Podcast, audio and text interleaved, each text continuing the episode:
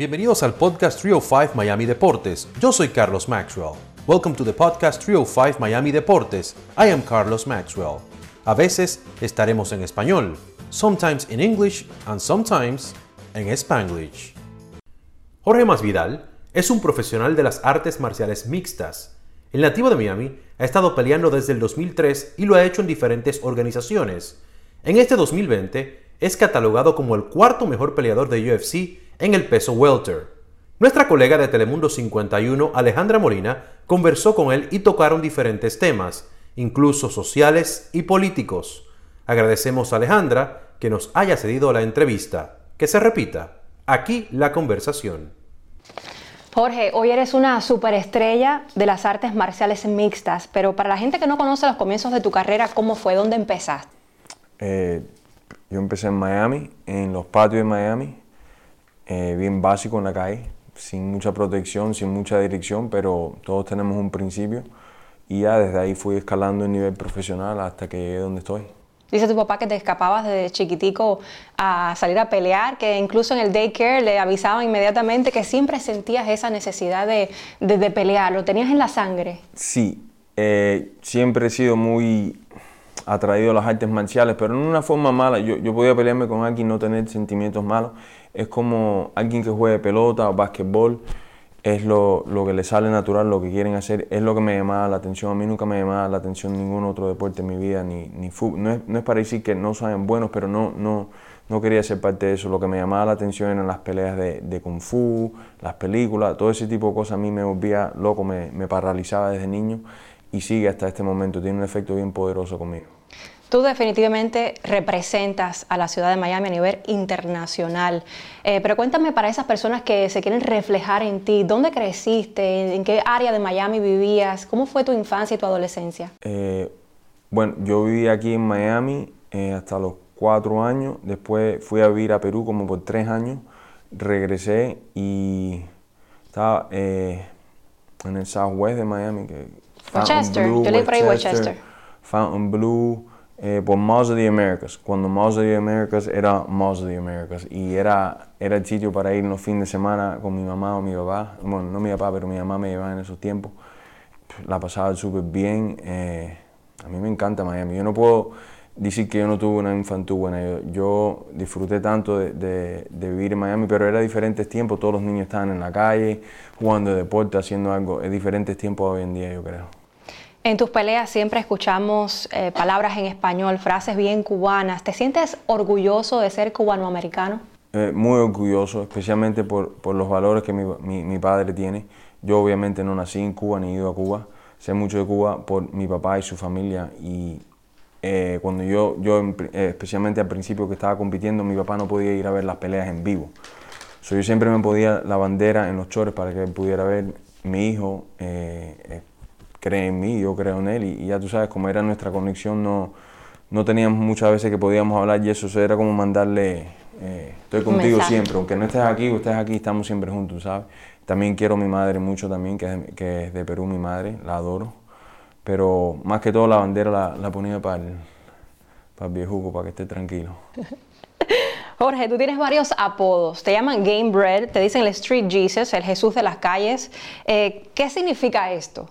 Eh, no puedo comentar en, los apodos que me ponen religioso y eso. Ese es el internet y el internet hace locura. The Game Bread significa game es la habilidad de pelear si estás cansado o lastimado. Eso es un término que viene de, perros de pelea. So, si el perro está cansado o está lastimado y sigue peleando, le dicen, esto es un perro que tiene game, que, puede seguir peleando. No importa si esté ganando o perdiendo, pero que tenga las ganas de seguir peleando es bien importante las peleas. Y bread es como que tienes una madre cubana, un padre cubano, sacaste un cubano eh, estabas tratando de hacer eso, ¿sabes? So, Bread es como... Que estás hecho para pelear. Creando esa raza, ajá. Ok. Bueno, muchos se preguntan por qué te involucras o decides involucrarte en el activismo político, específicamente ahora en la contienda por la reelección del presidente Trump. ¿Qué les dices? Mm, yo, yo es algo que no, no, me había visto nunca en esta, en esta esfera, se dice. Esfera, ¿cómo se dice? Esfera, es circunstancia. En este, en este tipo de temas. de nuevo, nunca me había eh, visto. Yo no me había visto en este tipo de temas, eh, en cosas relacionadas con, con, las políticas a este nivel. pero desde que me puedo acordar estoy escuchando historias de desastres en Cuba, eh, barbaridades en Venezuela que están pasando hoy en día y no puedo quedarme yo sentado, especialmente con la plataforma que yo tengo y no hablar, especialmente a las generaciones nuevas que tal vez no sepan lo que es el socialismo, el comunismo, están enseñando en las escuelas hoy en día que no es tan malo. Eso es lo peor. 100 eh, millones de personas han muerto durante el socialismo y contando. Yo creo que es una de las peores cosas que pueden pasar en la humanidad y los niños hoy en día no saben, mucha gente no, no creo que está informado en qué tan malo es ese cáncer. Eh, el virus ese corre bien profundo y destroza todas las sociedades que ha tomado, las ha destrozado. No podemos que eso pase en Estados Unidos. ¿Cómo las experiencias que ha vivido tu familia en un país comunista, socialista como lo es Cuba, te han afectado a ti y ha cambiado tu manera de ser y de pensar? Todo, desde niño yo, yo he escuchado ciertas cosas, ciertas políticas o ideologías del gobierno comunismo viviendo acaso. He podido escuchar cómo ellos piensan y por qué hacen cosas así y cómo es acá en un país que sí eres libre, que tú puedes dictar cuál es tu color preferido, a qué hora tú quieres ir a trabajar no todos estamos embotellados en una forma que tenemos que hacer. Y eso es lo que estamos viendo de la izquierda, especialmente como alguien con, que Joe Biden, que dice una cosa y es completamente la otra. Hablan de que Trump es racista.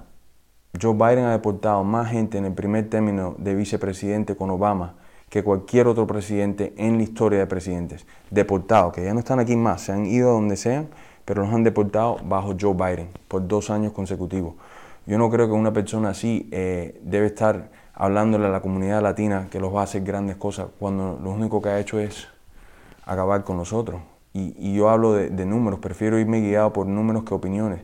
Todos tenemos opiniones, pero los números tienen que, decidir al fin del mundo qué es lo que quiere hacer esta persona en realidad. las cosas que él ha hecho para inmovilizar los negocios, que no pueden seguir creciendo los negocios cuando era vicepresidente con Obama, es una locura. Yo soy peleador, pero he podido abrir negocios durante Trump que antes habían tantos escalones, tantos permisos que necesitabas para abrir un negocio básico nomás. Trump eliminó eso para que tú puedas abrir un negocio. Si tú eres un carpintero y lo has hecho por 10 años y ya sabes cómo hacerlo, puedes abrir un, enterprise y ganarte todo el dinero que tú quieras porque han, levantado muchas penalidades que Obama y Biden estaban poniendo. So, él dice que quiere ayudar a la gente abajo. Eso es mentira. Ese hombre es corrupto y, yo tengo que usar mi plataforma para decirlo, es lo que mi papá me ha enseñado. Cuando tú ves el socialismo tocando una puerta, prepárate a pelear. Y ustedes saben, yo soy pelear. Tú lo mencionabas anteriormente, muchas personas critican al presidente, le dicen que es racista, que no quiere a las minorías, que no quiere a los hispanos en este país. Sin embargo, tú lo apoyas. ¿Por qué? Yo, yo no veo que él no quiere a, a, a los latinos. Yo veo lo positivo. Yo veo que ningún presidente en la historia ha tenido el unemployment de latinos tan bajo como él lo ha tenido. eso es otro número que tiene. Eh, entre el mero class y para arriba han subido los trabajos porque él ha, generado más economía para todos. Todos estamos comiendo. Lo que eh, cuando te pones a pensar, las noticias dicen cosas, pero no, lo pueden probar. ¿Quién es el dueño de, de, esta organización o de la otra organización? De seguro que tiene un problema personal con él. Yo veo que todo lo que él ha dicho, como 85% de lo que ha dicho, él sí lo ha traído a la realidad. Él lo ha podido hacer de una manera u otra, ha hecho casi todo lo que ha dicho, se lo ha propuesto hacer y lo está haciendo. Generalmente con los políticos no vemos eso, dicen esto, esto, esto, los ponen en esa posición y hacen completamente lo positivo. Este es el primer hombre que en realidad está viviendo por sus palabras y, nada más por eso yo creo que se tiene que respetar. Algunas personas, sin embargo, tienen miedo a salir a apoyar públicamente al presidente de este país. ¿Te ha afectado en algún momento en tu carrera o sientes temor de que en un momento eso ocurra? Eh, para, hablar de eso. Eso es algo que yo desde niño escuchaba porque yo le preguntaba a mi familia, ¿cómo si esta gente eran tan malas podían silenciarlos a ustedes y hacer estas cosas? Y me explicaban las tácticas que usaban en Cuba. Las estamos viendo hoy en día. Si tú dices que tú eres Trump, al momento eres un nazi, eres racista, odias a los transgenders, a los gays, eh, odias a las mujeres. Todo esto nomás por ser trumpista. Ah, y racista. Son los blancos americanos. Ahora me dicen que yo soy racista cuando yo me crié en un barrio latino, yo no hablé inglés hasta que tenía 11 años y me dicen que yo soy racista. Son cosas que, que ya vemos como la sociedad se está formando y ese es el socialismo que está formando. No puedes tener otra opinión diferente a la de ellas. Si tu opinión no es exacta a la de ellas, eres lo peor del mundo. Y no, no, en este país no. Aquí tenemos un derecho que es uno de los primeros derechos, que es freedom of speech, la libertad de hablar tu boca. Y la segunda es para proteger ese derecho, la libertad de pistolas. Este es Estados Unidos. Si no le gusta a la gente, ¿qué se puede hacer? ¿Por, qué vinieron acá? Porque este país es, es, tiene una fundación tan buena para ser libre en realidad. Es uno, uno de los únicos sitios en el mundo que en realidad sí puedes encontrar libertad y yo no puedo dejar que lo cambien ahora. ¿Y ese apoyo te ha afectado en algún momento en tu carrera? Oh, sí, sí, me ha afectado. No, no voy a decir que siempre ha sido bueno para mí, pero yo voy a hablar del pecho. Yo no soy un político, a mí nadie me ha pagado para decir estas palabras. Yo no necesito pelear nunca más en mi carrera. Yo, yo, gracias a Dios, puedo dejar de pelear hoy y estoy bien por el resto de mi vida. Yo sigo peleando porque hay varias cosas que quiero lograr en mi carrera, pero no es por el dinero. So, nadie me puede venir a, a poner dinero en el bolsillo y decir, di esto o te pongo en una película si tú haces esto. Yo estoy hablando del corazón, de mis experiencias. Yo, yo sé que Biden no es el tipo, es Trump todo el día, es la libertad. Vas a participar en un evento en contra del socialismo aquí en la Florida. Háblame de eso. Eh, voy a estar hablando con, con varias gente, usando mi plataforma para atraer a más gente posible, con el hijo del presidente Trump. Y vamos a hablar del socialismo, qué ha pasado en Venezuela, que era un, un gran país con tantos recursos. ¿Cómo Venezuela puede estar como está ahora? no, no se puede explicar. Un, sitio que debe haber sido una maravilla, lo han destrozado.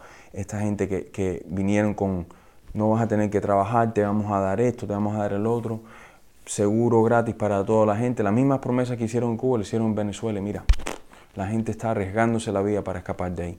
No puede pasar acá. ¿Qué crees que debe hacer el presidente Trump si es reelecto con relación a Cuba y Venezuela?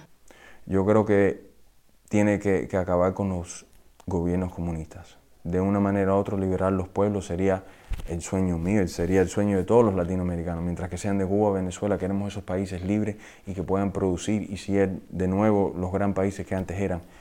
Yo no ¿Estás de acuerdo con esa mano dura, esa política de mano dura del presidente hacia Cuba, por ejemplo?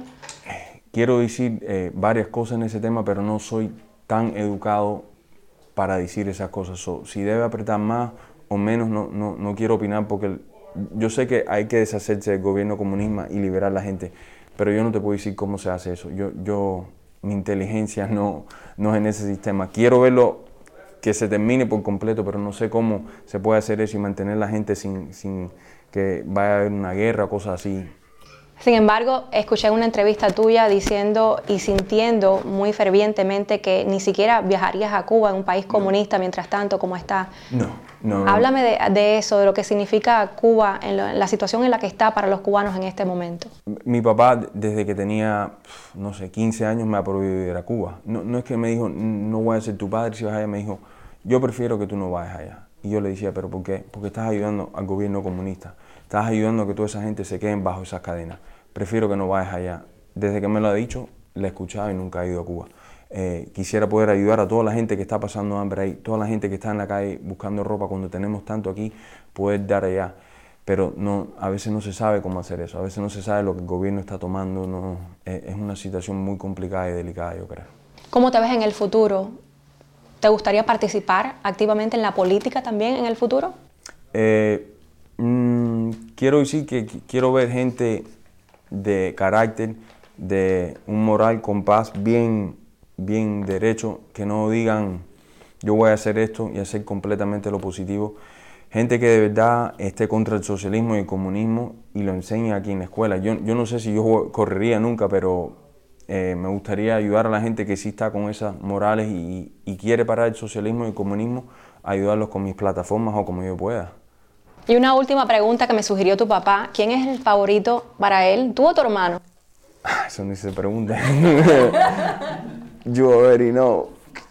Claro, si yo fuera tu hijo, ¿quién sería el preferido? Ni yo tengo dos, yo tengo dos. Tú sabes quién sería el preferido if I was your son. Ese es fácil. Muchas gracias, muy amable.